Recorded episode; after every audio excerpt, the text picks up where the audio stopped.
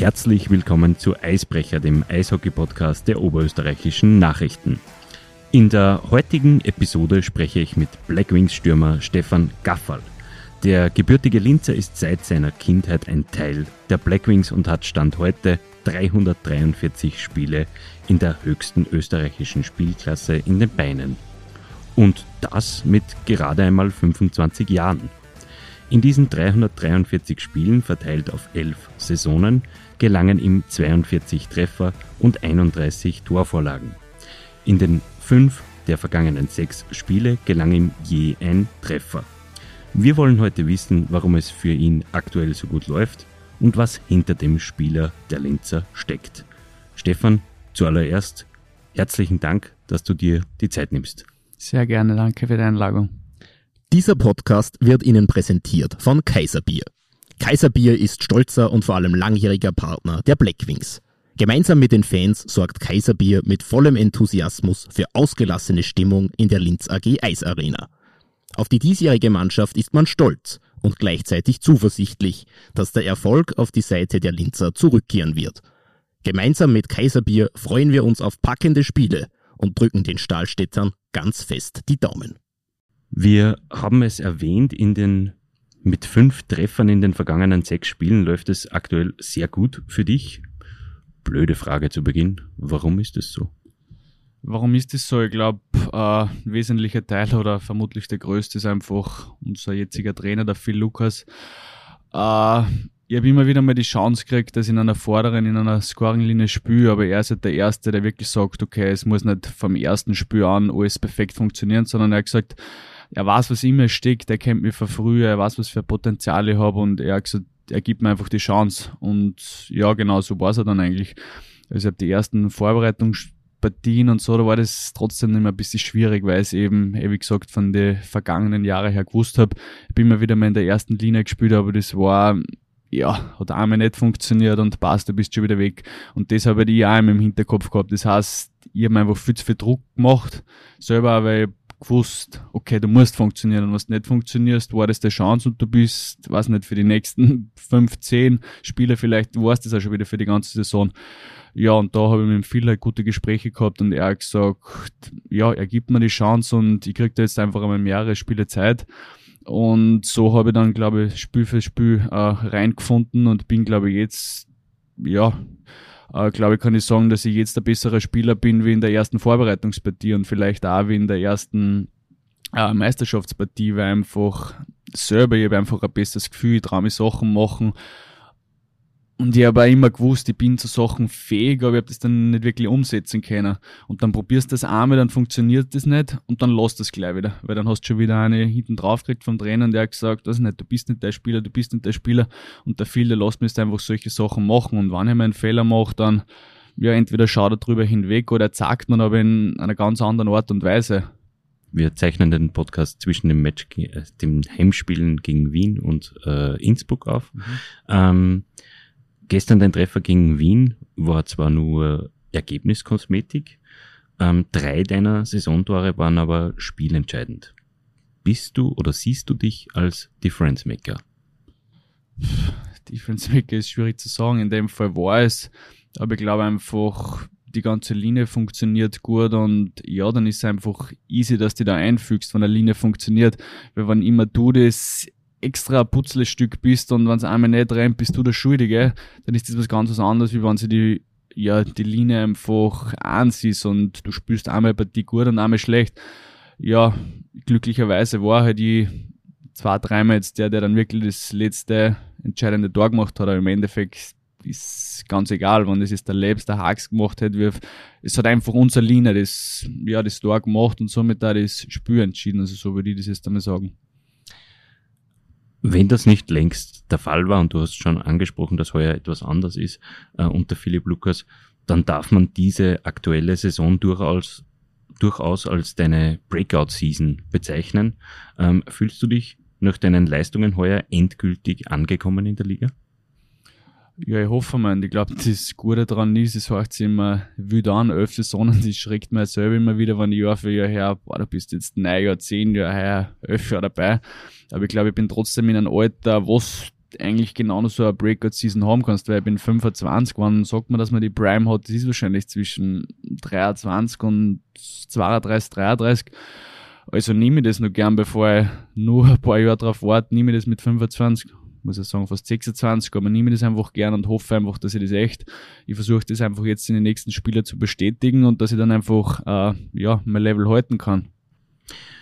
Du, du bist schon seit deiner Jugend als das größte Talent ever in Linz ähm, bezeichnet worden. Ähm, das hat sich auch in der Jugendzeit bewahrheitet. Du hast es vorher schon angesprochen. Wie war die Jugendzeit? Sie war ja geprägt von sehr, sehr vielen Toren. Ja, die Jugendzeit jetzt im Nachhinein gesehen war es, glaube ich, einfach zu gut oder vielleicht auch, ich will nicht überheblich klingen, aber vielleicht hätte ich echt einmal andere Herausforderungen suchen müssen oder sollen, weil ja, ich habe halt echt, mein Anspruch war da in der ganzen, im ganzen Nachwuchs eigentlich, ich will mindestens meine zwei Punkte machen. Und habe einmal keine zwei Punkte gemacht, da das siehst, wie immer, dann, ja, war das eigentlich, Pro Spiel, wohlgemerkt. Pro Spiel, genau. Dann war ich einfach nicht zufrieden und bin heimgegangen und habe mir gedacht, wow, warum hast du denn nicht eine gehabt? Das gibt's ja nicht, das gibt's ja nicht.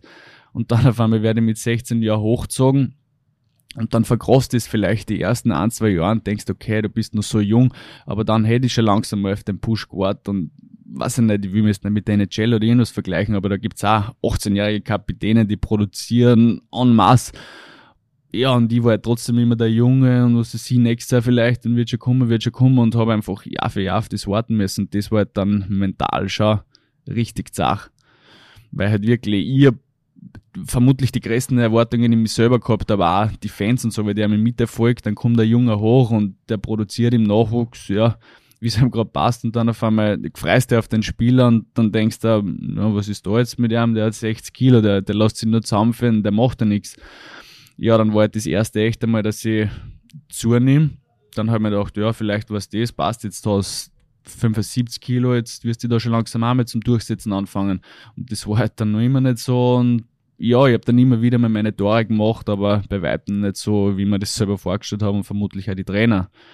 Weil die haben mir eben auch immer wieder mal die Chance gegeben, dass ich in einer Scoring-Linie spiele, aber es hat einfach nicht sein sollen. Ist es vielleicht ein Teufelskreis, wenn man so hohe Erwartungen hat und, und körperlich vielleicht am Anfang noch nicht bereit ist und dann sich das Ganze körperlich entwickelt, aber man mental ein bisschen zermürbt ist, äh, dass, dass, dass der Push doch endlich kommen soll? Vermutlich, weil ich habe mir eben immer den Druck selber gemacht und lustigerweise jetzt, wo ich echt einmal Punkte mache, ist es eben nicht mehr so. Denken wir, boah, ja, du, wir haben erst wenig gespielt und du hast schon ein paar Punkte dastehen und wenn das halt nicht sein sollen, dann ist es halt einfach nicht so und dann machst du halt vielleicht keinen Punkt, aber weiß nicht, da will ich einfach gut spielen und dann habe ich das so im Hinterkopf passt, machst halt vielleicht nichts, aber es ist durchaus möglich, dass du in der nächsten Partie wieder zwei machst so wie es auch gestern, ja, das waren nicht die wichtigsten zwei Punkte, aber ich sehe zumindest einmal, es geht. Es ist nicht immer bei, dass ich alle heiligen Zeiten einmal einen Punkt mache und dann ist er aus, sondern ja, ich spüre einfach weiter mal spüren, was passiert, das passiert. Ja, und auf dem schaue ich das einfach aufzubauen. Wenn man jetzt, wenn man jetzt als eine, eine kleine Linzer Legende Fabio Hofer hernimmt, der ist aus Salzburg gekommen, war damals Viertlinienspieler in Salzburg, ähm, ich, ich denke, es war Rob Daum, ähm, der hat irgendetwas in ihm gesehen, natürlich seinen Speed auch, aber hat ihn eigentlich in Linz gleich in den vorderen beiden Reihen eingeplant und spielen lassen. Erhoffst du dir eine ähnliche Entwicklung? Ja, wer nicht. Also wenn man Fabio Hofer verfolgt, ist einfach ein brutaler Aufstieg, wie du gesagt hast, der in Salzburg vierte Linie gespielt ist dann, glaube ich, für uns für dritte Linie einplant worden. Dann ist in die vorderen zwei wieder ausgefallen und ab dann war da, hoffe ich, ja, die ersten zwei Linien, der war nicht mehr wegzudenken. Mm, und ja, natürlich würde gern den Schritt genauso wie er machen. Und das habe ich mir auch schon, genau wie er eigentlich gegangen ist, habe ich mir gedacht, passt, das bist du der nächste Fabio Hofer. Haben wir da die Goldketten zugelegt, die der Hof ja einmal schön präsentiert hat. Ja, aber das alleine hat halt auch nicht gereicht. Und Man sieht das jetzt als Zuhörer natürlich nicht, aber er fängt gerade, Stefan Gaffel fängt gerade das Goldkettel heraus. Ähm, genau. Sehr schön. Ich glaube, am Eis sieht man es auch des Öfteren ungewollt. Aber ja, ja natürlich, der Hofi, was der produziert hat und auch was der eben im Playoff, kann ich mich noch erinnern, wie ich als ein Verletzter oder als, wo ich halt einfach nicht gespielt habe, oben gesessen bin in der Rängen und dann ist es wieder gegangen, ja, der Hofi passt, vor der Lande ab, ich haut noch eine, du hast die Serie gewonnen. Also da gibt's schon auch richtig schöne Momente, an die ich mich da gleich erinnern kann, wenn ich den Namen Fabio Hofer äh, höre. Und das so, das war einfach ein, ein feiner Kerl. Also der Hofi, das war echt, ja, der würde gern sein, was das Eishockey betrifft. Was ist der Unterschied für einen Spieler und speziell für einen jungen Spieler ähm, zwischen dem Spiel in der dritten oder vierten Linie und dem Spiel in der ersten oder zweiten Linie? Naja, du hast einfach äh, ein bisschen andere Aufgaben. Ich glaube trotzdem, die ersten zwei Linien, da musst du einfach Tore schießen. Wenn du das nicht machst, dann kriegt der andere den Platz. Und dritte, vierte Linie, da ist einfach, weiß ich nicht, da, da kämpfst genauso, aber bist trotzdem irgendwie mehr äh, für die Unterzahlsituationen und eher bis beim Tore verhindern. Also du musst trotzdem nicht falsch verstehen. Es muss eine, Mannschaft funktionieren, wenn du nur vier starke Linien hast. Aber trotzdem, ja, ist schwierig zum, zum erklären, aber im Endeffekt von den ersten zwei Linien, da, da muss es einfach funktionieren. Und dritte, vierte Linie, da ist halt der Druck schon wieder ein bisschen weniger. Und darum muss ich sagen, hat mir ich eigentlich, ja, ich habe mich lange in der dritten Linie wohl gefühlt, da, wie ich vorher angesprochen habe, da habe ich den Druck eben ein bisschen weniger gehabt. Wenn du da da machst, ist super schön und es kann genauso einmal spielentscheidend sein oder oft sogar. Äh, weil du, du hast ja trotzdem die ersten zwei Linien, die kennen auch nicht, die können dann nicht jede Partie entscheiden. Also ist das sehr wichtig, aber aus meiner Sicht finde ich einfach, dass der Druck ein bisschen weniger da ist. Geht man da irgendwie anders an die Sache heran als, als, als junger Spieler, wenn man weiß, okay, ich spiele halt in der dritten, ähm, der Druck nicht so hoch, oder wenn man jetzt als Junger in, der in, die, in der ersten Linie eingeplant ist? Ist, ist, da, ist da irgendwas anders? Von der Zugangsweise, vom Zugang zum Spiel? Bei mir schon, ich weiß jetzt nicht, wie andere denken, denken, der ist vielleicht, weiß ich nicht, voll gepusht und denkt sich erster Linie und spielt seine beste Partie. Aber bei mir war das echt immer so, vielleicht habe ich den Gedanken einfach viel zu viel, aber ich habe mir gedacht, in der ersten Linie, da wollte ich einfach immer alles reißen. Genauso in der zweiten. Und dann ist es ja trotzdem immer so, wenn du nicht startest in der Linie, sondern eigentlich quasi der extra Mann ist, der aufgrund von Verletzungen in die reinkommt, dann ist das was ganz was anderes. Weil dann rennt für die anderen zwar nicht, dann ist es leicht einmal gesagt, okay, pass, die funktionieren aber sonst, dann muss es an dir liegen. Und da habe ich einfach immer, ja, ich bin einfach mental, war ich halt oft einfach richtig fertig und habe das alles dann immer selber aufgesagt und habe mir gedacht, passt, du bist der Schuldige und was sie dann, das haben wir da dann die Trainer gemerkt und haben gesagt, passt, du kannst ja genau mit denen mal sagen, was siehst, das, das war dein Fehler. Weil das war halt oft so, dass echt, ich habe einen Pass gespielt, ein bisschen zweitvierig, war es mein Fehler. Dann habe ich einen Pass ein bisschen zweitvierig gekriegt, habe dann nicht angenommen, war es genauso mein Fehler. Obwohl das, ja. Ähm, Hast du dann ange angefangen, irgendwie im Metallbereich zu arbeiten auch, oder ist das von, ist das mit der Reife gekommen? Ja, ich glaube, dass das einfach mit der Reife gekommen ist. Also ich habe nie wirklich mit wem gearbeitet, aber ich habe mir dann einfach gedacht, okay, pass bis daher und irgendwann ist einfach einmal Schluss, weil das habe ich trotzdem ein gewisses Alter erlangt und heuer war es halt schon viel weniger. Ich meine, ich habe die ja, ersten Partien, wie ich vorher gesagt habe, vielleicht noch nicht so gespielt wie zum jetzigen Zeitpunkt, aber ich habe trotzdem, ich habe mir vorgenommen, ich habe gesagt, passt, jetzt ist einfach trotzdem Schluss, jetzt kriegst du die Chance und ich habe mir das irgendwie nur bevor ich mit dem viel geredet habe, habe ich mir irgendwie gedacht, dass der ist da anders, dass das irgendwie, das, das konnte klicken, das konnte funktionieren und genauso war es dann eigentlich. Wir waren mit zurückerinnern, die ersten paar Meisterschaftsspiele, du lest ja das selber auch auf Facebook und so und denkst da und dann siehst du es und denkst da, ja, vermutlich hat er eh recht. Aber irgendwie andererseits hat mich dann das auch angespannt und habe mir gedacht, ja, denen will ich es trotzdem zeigen und ja, ich glaube in letzter Zeit ist mir das recht gut gelungen und ja, und ich habe einfach versucht, dass ich mich in, in in diesem Sinne einfach, dass ich besser werde. Und ja, weil das jetzt ist eh gerade ein großes Thema, die mentale Stärke. Und irgendwo habe ich gehört, ich glaube, eh der Salzburg-Trainer, der McElwain, der hat auch wie gesagt, der Eishockeyspiel im Endeffekt wird es im Kopf entschieden. Du hast die Arbeit unter Philipp Lukas angesprochen. Ähm, wie ist es denn unter Philipp zu arbeiten? Es ist hart, aber trotzdem irgendwie alles entspannter, weil einfach alles eins ist. Die Trainer verstehen sie, was man da die letzten Jahre mitgekriegt haben, dass sie die bekriegt haben auf der Bank und so. Das gibt's halt jetzt alles nicht mehr. Das sind einfach, das sind, das sind beste Freunde, die haben früher miteinander gespielt. Ja, die Leute in der Kabine, die Burschen, wir sind sowieso alle beste Freunde und äh, das ist einfach wieder viel mehr eins, eine geschlossene Einheit und man freut sich da wirklich für den anderen. Weil im letzten Jahr war das trotzdem irgendwie so. Es ist halt schwierig, wenn es nicht rennt, dann schaust du dann das nächste auf die selber. Wenn es mannschaftlich nicht sein soll, dann ja, schaust du halt auf die selber, dass du deine Punkte machst, dass du vielleicht nächstes wieder woanders hingehen kannst oder da gut unterschreibst.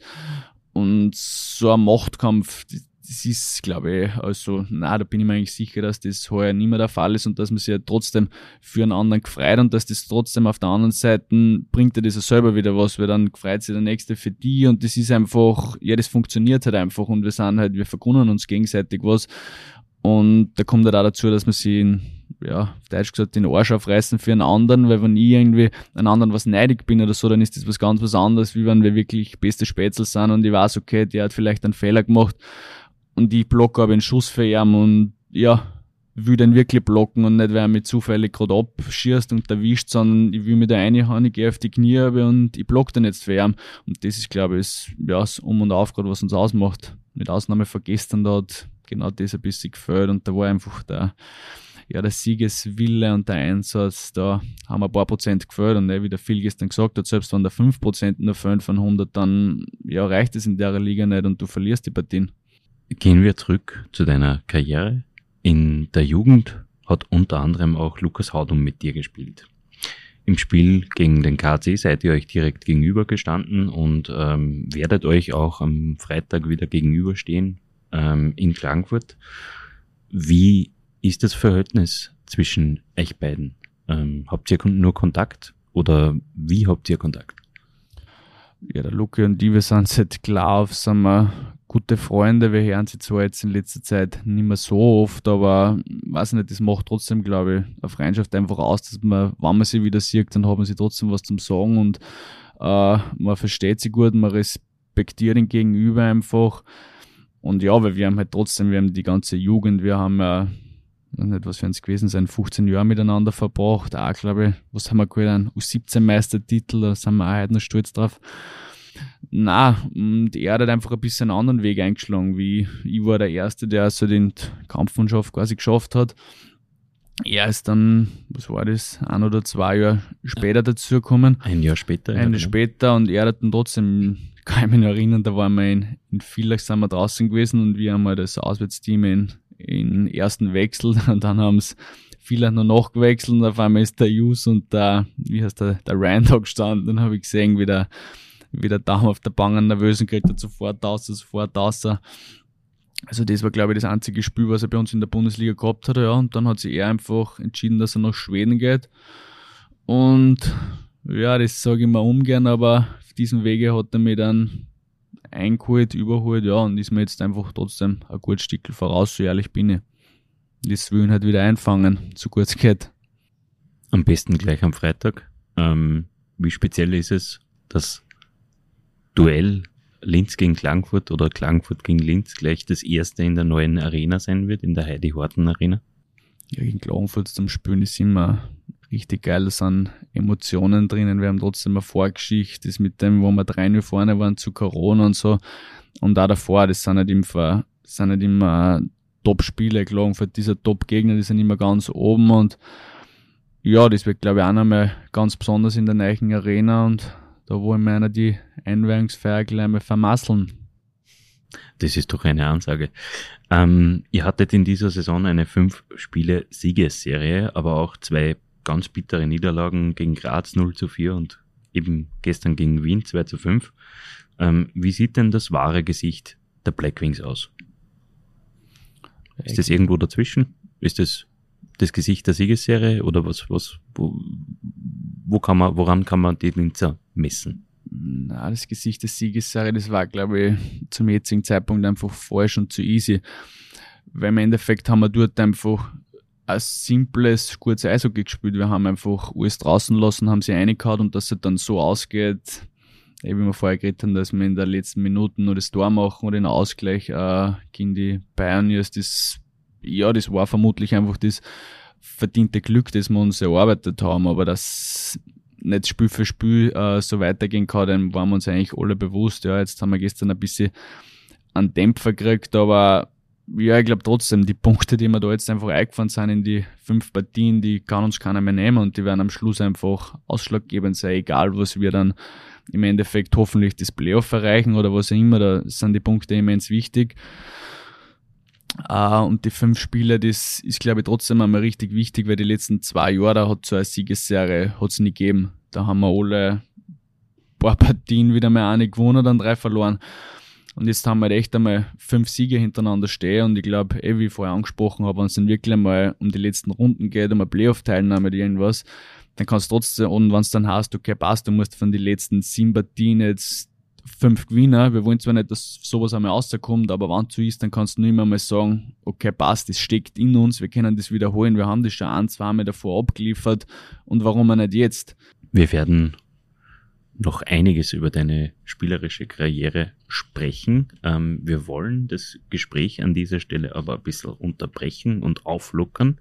Wir kommen zu unserer Doppelrubrik Wordrap und Entweder oder. Ähm, Wordrap, glaube ich, ist da geläufig. Mhm. Ähm, ich sage dann Satz Anfang vor und du vollendest in bester Stürmermanier.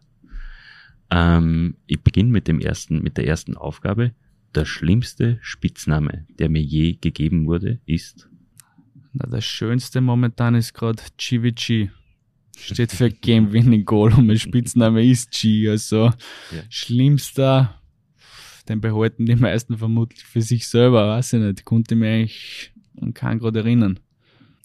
Etwas, das bei mir immer im Kühlschrank gebunkert sein muss, ist? Das, ein gutes Fleisch, das ist eigentlich alles, was ich ja, was eigentlich die meiste Zeit im, im Kühlschrank ist. Sonst hätte ich da jetzt nicht wirklich was. Ich habe viele einzelne Sachen, was gut sind, aber so auf eine Sache, auf die ich mir jetzt einigen muss, die, die kann ich gerade nicht bieten. Die drei meistgenutzten Apps auf meinem Smartphone sind? Hm, die sind easy. WhatsApp, Instagram und Facebook leider. Wenn ich ein Tier wäre, wäre ich? Ein Löwe. Dann nehme ich es vor, äh, als Vorbild meine 3,8 Kilo Hündin, die Nala. Schaut aus wie ein Löwe, ist ein Pomeranian. Vielleicht kannst du das einmal googeln. Mit dem Fell ist ein richtiger Löwe. Etwas, das sich an mir ändern würde, ist? Ah, Größe und Gewicht vielleicht. Ein bisschen massiger und größer, das würde mir nicht schaden. Wenn ich nicht Eishockeyspieler geworden wäre, wäre ich heute? Pilot. Sehr schön. Das ist bei meinen bei meinen Berufstests in der Schule immer rausgekommen, weil ich halt immer angegeben habe, dass ich viel reise. ja, das wird sich dann decken, aber da braucht man ja extrem gute Augen. Hast du gute Augen für den Mitspieler? Hoffentlich, ja. Und Tipps konnte ich mir auch holen von Matthias Iberer, der hat mir das auch vorgemacht. Also. Stimmt, der ist Frachtpilot. Genau. Genau. Das beste Spiel, das ich je gespielt habe, war? das beste Spiel, das schönste war auf jeden Fall gegen Klagenfurt, das, äh, wie wir auf 2 zu 0 gestellt haben in der Playoffs-Serie 2020, wo ich dann äh, Overtime-Winner schießen hab dürfen, der im Endeffekt nichts wert war, weil nach dem 3 die Serie abgebrochen wurde. Naja, nichts wert ist jetzt da übertrieben. Es, übertrieben, waren, es waren wahrscheinlich schon die, schöne Stunden danach. So ist es und die Stimmung war perfekt in der Halle. Also das, wenn wir das wieder so hinkriegen in den nächsten ein, zwei Jahren, war ich mehr als glücklich. Diesen Luxus gönne ich mir in meinem Leben. Ein Haus, da sind wir gerade dabei, das zu bauen. Das heißt, du bist auch unter die Häuselbauer gegangen. Ja, genau. Seid ihr in der, habt ihr in der Kabine eigentlich irgendwelche so Tauschbörsen für, für gute Handwerker oder sonst irgendwas? Weil gefühlt jeder zweite baut. Na, das nicht, aber ich hole mir von dem einen oder anderen vor allem vom Banks gute Tipps und der macht es eigentlich möglich, weil ohne dem, der hat mir eigentlich einen Plan zeichnet und alles Mögliche. Also ohne dem war ich, glaube ich, aufgeschmissen. Hat der so eine Luxusvilla daheim oder was? Der hat eine richtige Luxusvilla. Also in Neukofen draußen ist ein, ein riesiger Grund, riesiges Haus. Das ist pipi fein geworden, ja. Gut. Dann kommen wir zu der Entscheidungsrubrik. Schnitzel oder Schweinsbraten? Boah. Es ist schwierig, habe ich beides liebend gern, aber ich würde sagen, Schnitzel, das gibt es ein bisschen öfter. Kochen oder bestellen? Auf jeden Fall bestellen, aber es passt da ganz gut, wenn die Frau nicht für mich was kocht, weil selber wird vielleicht noch Koch aus mir, aber momentan bin ich es definitiv nicht. Außer bei meinen Instant-Fertig-Nullen. Dieser Podcast wird unterstützt von Kaiserbier und Kaiserbier möchte wissen, trinkst du Bier oder Wein? Weder noch eigentlich. Ich bin mehr der Red Bull Cola Fanta Fan. Oha. Also wenn es sein muss, trinke ich mit den Burschen, aber wenn ich da jetzt was sagen würde und die hören sich das an, dann müssen die, würden sie mir wahrscheinlich zwingen, zwingen, sage ich, zwingen zum Trinken. Bist du ein Heimwerker oder ein zweifacher Linkshänder? Zweifacher Linkshänder. Das Aber ich heißt- muss mir ein Bar und ein Bahn im Keller, weil für das wird kein Geld da sein. Also dann schauen wir mal, was immer steckt. Aber dabei habe ich noch nicht wirklich ausprobiert. Ähm, Kino oder Netflix? Kino. Urlaub am Meer oder in den Bergen? Am Meer, 100 Prozent. Fußball oder Skifahren? Fußball. Schlager oder Deutschrap? Jawohl, Schlager. Was Schlager ist es? Ist es deine, deine Musikrichtung oder was läuft denn so in der Spotify-Playlist des Stefan Gaffal? Hast perfekt getroffen, also wenn du mich mit Schlager da verwöhnst mir richtig. Die Freundin hat zwar gar keine Freude damit, aber hin und wieder musst du durchbeißen und da wird laut auftrat. Und im Auto natürlich auch Im Auto natürlich auf, dann nur mehr. grundgütiger. Was machst du denn an Nachmittagen, wenn das Trainingsprogramm abgearbeitet ist und äh, welche Hobbys hast du da? Welche Hobbys? Im Schlafen, mit dem Hund spazieren gehen oder in den Reitstall von der Freundin fahren. Oder halt jetzt momentan zum Haus am Grund schauen, ob alles passt. Aber du, du sagst, es ist, äh, wenn du zweifacher Linkshänder bist, ist alles eigentlich vergeben, fremd vergeben, oder? So ist es, genau. Ich muss nur das koordinieren. Ja, Ähm, Stefan, du bist seit Ewigkeiten bei den Blackwings. Wann und wie bist du denn zum Eishockey generell gekommen?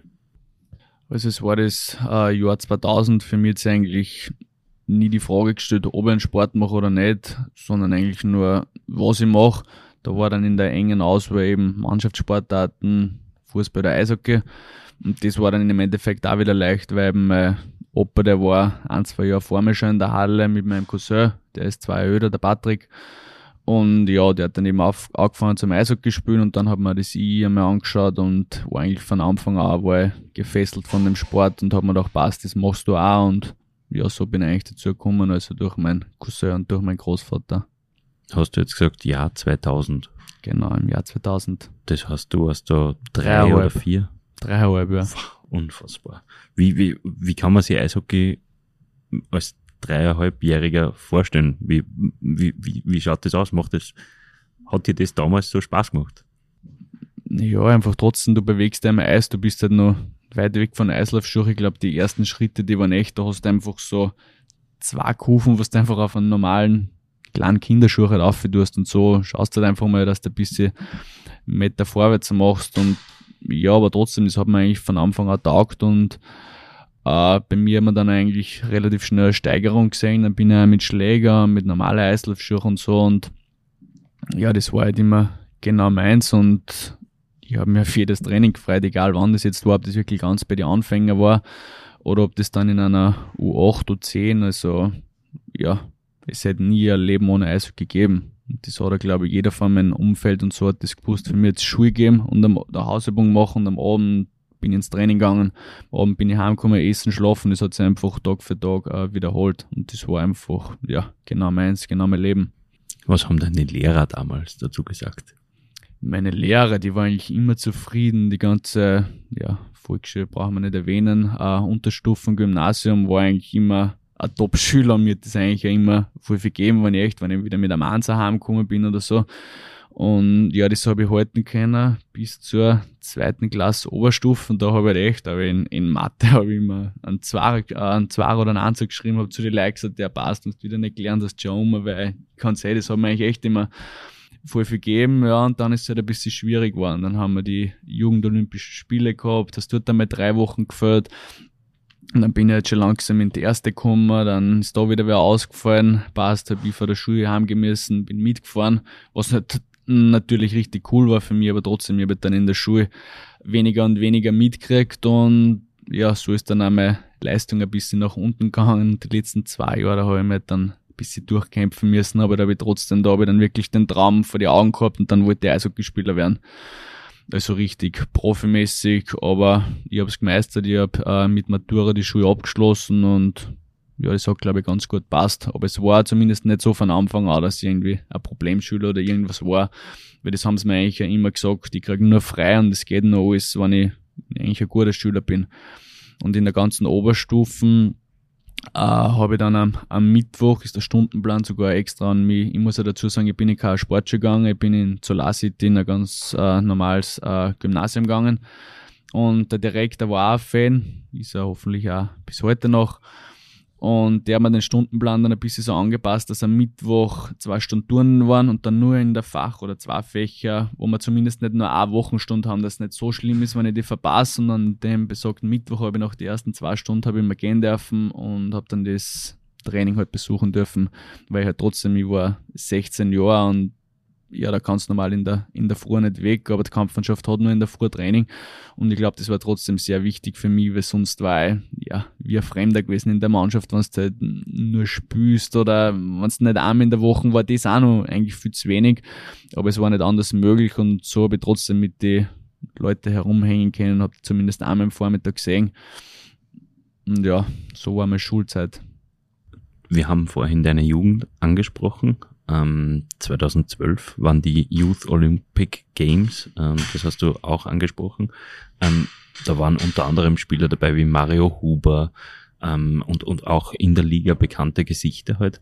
Ähm, war das so ein erstes Turnier, wo man gesagt hat, wo das für dich vielleicht die Richtung vorgegeben hat? Oder hast du vorher schon gewusst, dass du Eishockey-Profi werden kannst und wirst? Uh, ich glaube, ich habe es eigentlich davor schon gewusst. Ich meine, nichts gegen das Turnier, das war fein. Ich glaube, das ist eigentlich weniger um unsere Leute gegangen. Der Zwerger war damals einer dabei, kann ich mich erinnern.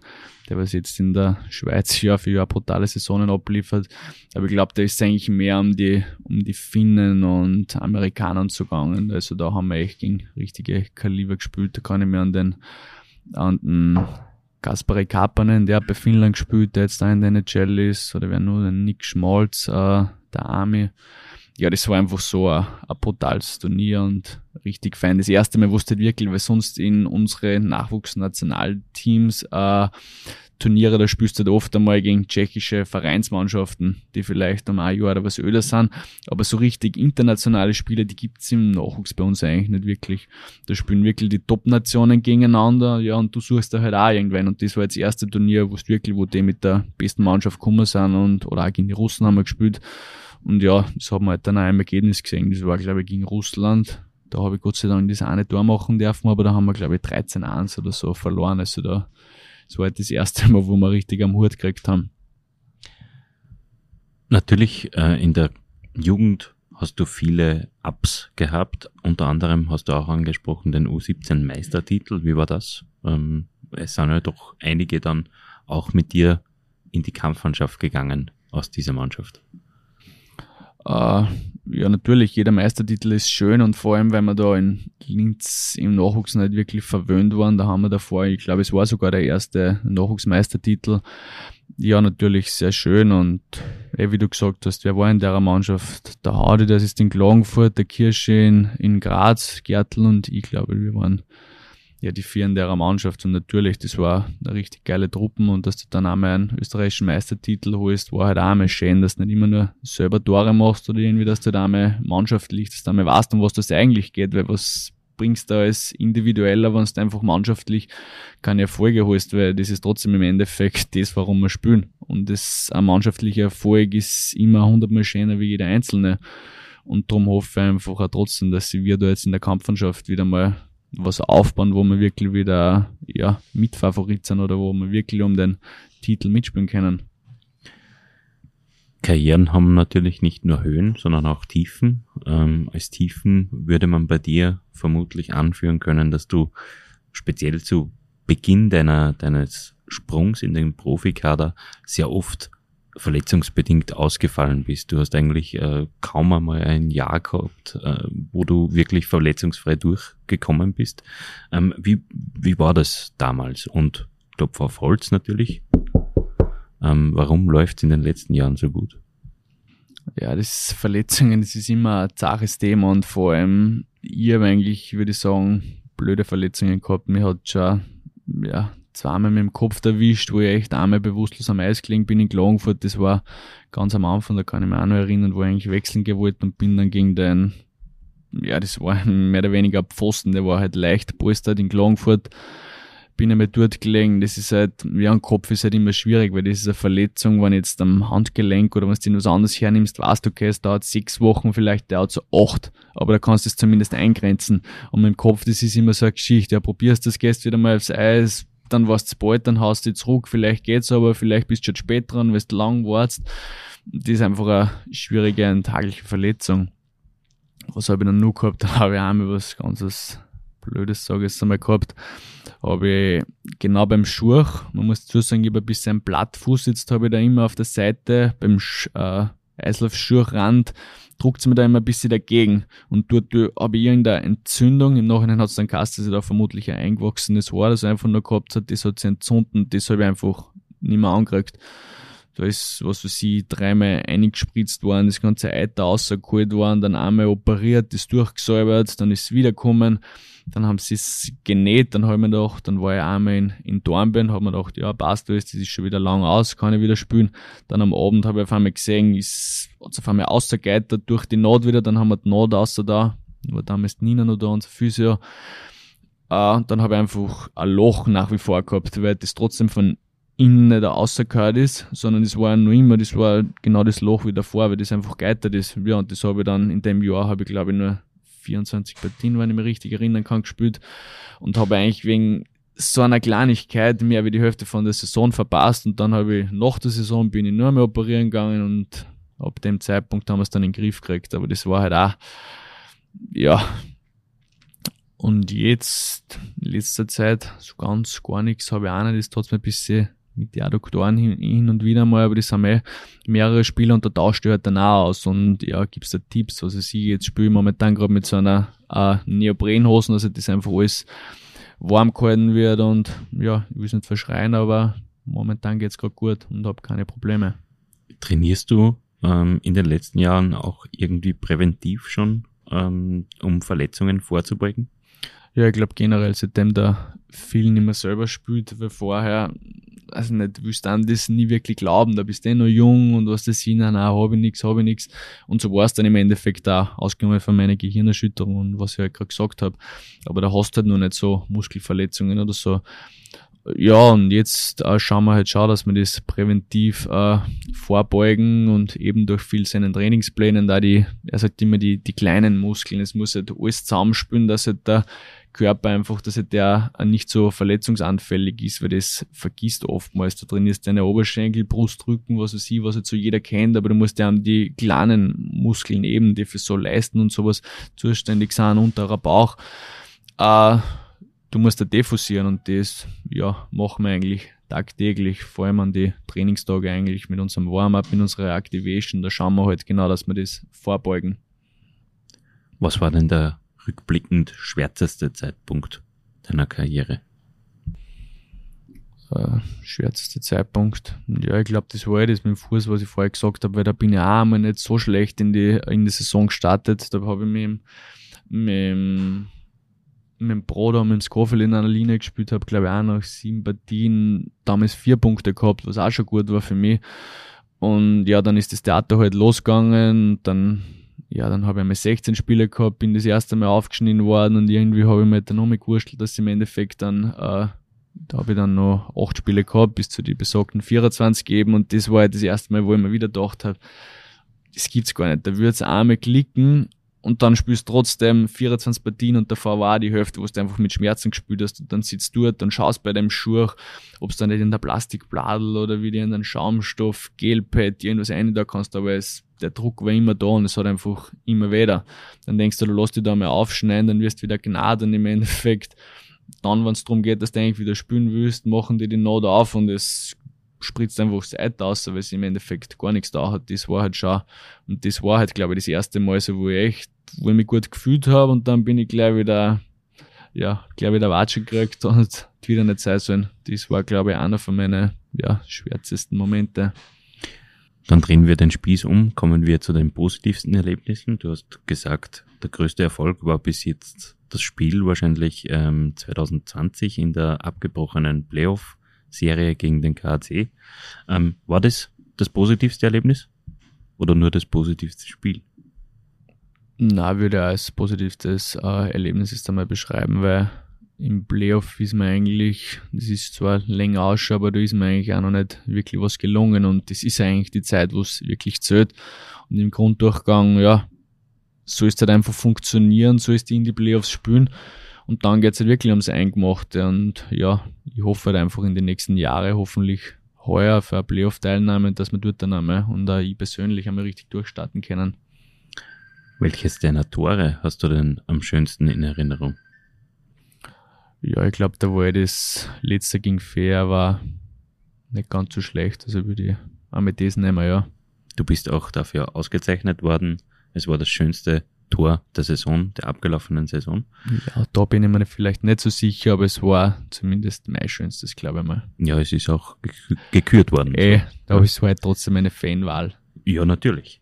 Ähm, aber auch das kann nur für dich so sprechen. Es. Genau. Was sagt dir denn der 18. Jänner 2013?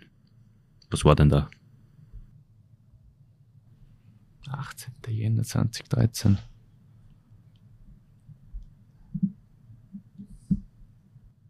Ah, weiß ich schon. Da bin ich von Bertel abgeholt worden in der Schule. Das war mein erstes Spiel gegen Ljubljana, oder? So ist es. Genau so ist es. Ja, das war halt unglaublich. Bin ich verbotenerweise wieder mal in der Schule gesessen, mit dem Handy eingestickt, eingeschaltet. Fahren wir jetzt gleich Hand auf, für Lehre, ich muss schnell aufs Klo, passt, angekommen. Oder habe ich vorher noch geschaut, wer es halt war. Habe ich gesehen, der Bertel. Ja, kurz telefoniert. Dann hat er gesagt, ja, er ruft ihn direkt an, aber ob es von mir aus, ob das passt, sage ich, ja, liebend gern, bitte hol mich ab. Dann hat er gleich direkt angerufen und ja, es hat Gott sei Dank alles funktioniert. Und dann war ich noch, dann sind wir von Bichling eben in Talle gefahren, kurz geredet, was weiß ich, ja, erste Partie, brauchst du nicht zu viel erwarten, spür einfach das Spiel, wir wissen, was du kennst. Ja, dann haust du einen in den Bus und fährst einfach nach Ljubljana. Also das war schon, das war richtig cool. Wie ist es ausgegangen? Boah, gute Frage. Ich bin mit Plus 1 ausgestiegen, aber das habe ich geschenkt gekriegt. Es war ein Auswärtssieg auf jeden Fall. Okay. Ähm, es war dein erstes, wie gesagt, das erste Ligaspiel für dich. Ähm, zwischen deinem Debüt und deinem ersten Treffer sind aber dann doch zwei Jahre gelegen. Kannst du dich noch an dein erstes Erstligator erinnern? Ich glaube, das war daheim gegen Villach, gegen einen JP Lamoureux. Es war daheim gegen den VSV und es war gegen JP Lamoureux. Das weiß ich noch, da war der, boah, wie es jetzt genau gegangen ist, weiß ich gar nicht. Für links, Backend vielleicht. Ich weiß nur, dass man dann der Mauze der Göringer, das war der erste, der mir gratuliert hat, eben von Villach. Der hat mir dann gratuliert beim Bulle und ja, ein oder zwei Jahre später war er dann sogar bei uns. Ja, aber das mit dem ersten Tor, das war halt auch so eine Geschichte, das weiß ich auch noch, dass die erst, das erste Jahr habe ich, oder das erste richtige, abgesehen von den zwei Spiele 2013, also 13, 14 Saison, habe ich 16 Spiele gehabt, passt, da haben wir nichts gemacht und dann ist das trotzdem immer so losgegangen, dann weiß ich nicht, kann ich mich noch erinnern an den Namen, wer immer gesagt hat, so der Setzinger, das war der Jüngste mit dem ersten Tor und du hast noch so und so viel Zeit und was weiß ich, das war damals schon immer so, also nicht, habe ich es immer versucht zu erzwingen. Aber ja, kannst nichts erzwingen, wandern musst einfach gut spielen und es passiert dann einfach. Erklärend, glaube ich, für die Zuhörer noch äh, gesagt, der Bertel ist der Christian Bertaler, damals ja. der Manager, und der Armin ist der Armin Ratzesberger, schöne Grüße nach Deutschland, ähm, der damals Zeugwart war oder Co-Zeugwart. Ähm, genau, dein erstes Bundesligator datiert am 15.02.2015. Und der Vollständigkeit halber, weil wir vorher über das Debüt vom Lukas Haudum gesprochen haben, das war ein Jahr, ziemlich sogar auf den Tag, genau ein Jahr nach dir, am 24.01.2014 in Villach. Vollkommen richtig. Ähm, was anderes, wie bist du denn zur Nummer 66 gekommen? Das ist eigentlich auch ganz easy. Ich habe im Nachwuchs immer die Nummer 6 getragen. Dann bin ich in den Profikader gekommen und da hat es damals in Andy Hedlund gegeben. Die hat aber einen Sechser schon gehabt und ja, dann hat sich für mich die Frage gestellt, 66 einfach verdoppeln oder 96 und dann habe ich mich eben für die Nummer 66 entschieden. 96 wäre aber dein Geburtsjahr genau. gewesen. Genau. Okay. Ähm, 66 Doppelnummern sind ja immer sehr, sehr beliebt. Einer, den du persönlich auch kennst, trägt auch eine relativ markante Doppelnummer. Ich glaube, du weißt jetzt schon, auf was ich hinaus will. Ähm, es ist die 88. Ähm, der Spieler heißt David Pasternak oder David Pasternak, spielt in der NHL bei den Boston Bruins und hat einen, einen Kontakt zu Stefan Gaffel gehabt oder noch immer. Hm, leider gehabt. Wie ist denn das zustande gekommen? Das ist erstens einmal, das ist ein, ein typischer Tschech, einfach ein richtig geiler Haverer, wenn ich sagen darf. Da sind wir wieder bei Michi, ein richtig geiler Haverer. Ich habe den damals, 2011 dürfte es gewesen sein, da war so ein IHF am Internationalen Eishockeyverband, ein Development Camp in Viromek in Finnland. Ja, und da war der glücklicherweise in meiner Gruppe Gelb. Und ja, da habe ich den damals kennenlernen dürfen, obwohl es stimmt eigentlich gar nicht. Ich habe davor auch schon mit dem Nationalteam eben, wie vorher gesagt habe, wie wir gegen tschechische Vereinsmannschaften gespielt haben, da ist mir der schon aufgefallen, da hat alle anderen haben schwarze Handschuhe gehabt und der hat seine feinen grünen Handschuhe gehabt. Und von da habe ich ihn eigentlich schon kennt. Und dann sind wir eben da, oder was heißt kennt, ich habe ihn kennt, er mich nicht, weil ich bin halt, ja, ich war halt so wie andere, alle anderen bei uns und er war halt der Star in seiner Mannschaft. Ja, und so sind wir dann nachher da ein bisschen ins Reden gekommen und was für sie, aber der war ein richtig guter Eishockeyspieler. Ich habe zwar dort bei dem Turnier eigentlich nie wirklich mit ihm in der Linie spielen dürfen, weil da haben wir auch so ein Freundschaftsturnier, das haben wir dann quasi gewonnen. Da habe ich immer zweite, glaube ich, gespielt und er war in der, in der ersten mit einem Australier und einem Japaner oder was weiß ich. Äh, ja, aber zu ihm, der hat halt richtig eingeschlagen dann und macht auch in der NHL bei Boston macht er Jahr für Jahr seine Tore und das freut mich trotzdem für ihn, auch wenn wir uns jetzt schon jahrelang nicht mehr gehört haben. Aber ich habe dann zumindest einmal kennenlernen dürfen und ja. Und ihr hattet jetzt Kontakt. Also genau, so ist es. Schon über einen, einen längeren Zeitraum quasi. Genau. Genau. Ähm, bist du Bruins-Fan? Durch ihn? Oder, oder für welche Durch Franchise? ihn eigentlich da haben wir die alles ganz gut sehen. Du musst den McDavid auf die Kurven schauen darfst, das ist jetzt schon ganz was Besonderes, ja. Okay. Dann nehmen wir die Oilers. Nehmen wir die Bruins, sonst noch wen? Na, dann passt's eigentlich. Dann passt Dann nehmen wir uns. Dann nehmen wir die Blackwings. So ist es. Ähm, hast du Vorbilder auf und abseits des Eises? Vorbilder. Ja, eigentlich nicht wirklich. Man nimmt, ich schaue einfach generell Stürme in der NHL, die nehme ich einfach gern her, da immer wieder mal Videos schauen oder in der Kabine laufen, so, aber dass ich jetzt sage, ich will genauso sein wie einer, das konnte ich jetzt nicht sagen. Wo siehst du dich denn in fünf Jahren? In fünf Jahren, wenn ich kurz rechnen, bin ich 30, fast 31. Dann hoffe ich, dass wir wieder da sitzen und über die letzten fünf Jahre reden, dass genauso verlaufen sind, wie wir sich das jetzt vorstellen und ja, dass wir wieder ganz oben sind mit unserer Mannschaft, mit unserem Verein. Was ähnliches hat übrigens auch Ramon Schnetzer im letzten Podcast gesagt. Das ist also, also die Treue oder die Absicht in Linz und für Linz weiter spielen zu wollen, dürfte bei euch in der Mannschaft sehr, sehr hoch sein. Ja, sieht man auch bei mir. Also ich habe mir noch nie was anderes angeschaut, obwohl es immer wieder mehr Angebote gegeben hat, aber ich fühle mich da in Linz einfach wohl und ja, dass dann so, dass dann wirklich so wird, wie es jetzt gerade ist, das habe ich mir eigentlich gewünscht, dass so ist, aber dass wirklich so ist, ja, das habe ich, mit dem habe ich davor eigentlich nicht rechnen können und darum bin ich halt jetzt einfach umso froher, dass ich wirklich wieder in Linz unterschrieben habe. Ich habe da meine Family, wieder ein Haus bauen, ich habe eigentlich alles in Linz, also wenn das nicht wirklich doppelt dreimal so viel Sinn macht, dass ich in woanders siege, dann bleibe ich da in Linz bei meinem Verein. Das klingt jetzt ein bisschen traurig, oder? War das traurig? Nein, das war nicht traurig, das war voller Emotionen, das war Freudenstränen. Ähm, abschließend möchte ich das Gespräch mit deinen persönlichen Starting Six. Du hast ja bei den Blackwings einige Spieler erlebt, ähm, auch im Nachwuchs.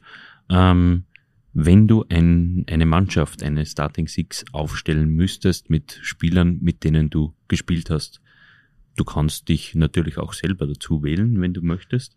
Ähm, wen würdest du denn du da aufstellen? Wir brauchen einen Goalie, zwei Verteidiger, einen Center, zwei Flügel und vielleicht sogar einen Trainer. Also mit dem, was ich gespielt habe. Ja. Okay, dann nehmen wir hinten in, in Westland, im Tor. Mhm.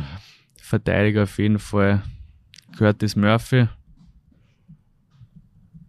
Hey, ist halt schwierig, wenn du jetzt irgendwann vergisst, wenn Curtis Murphy vorne nehme ich auf jeden Fall, na, noch noch nicht, Brian Lebler, in der Mitte ein Heiße und wenn noch Brad McLean, na, ist auch Center, ist schwierig.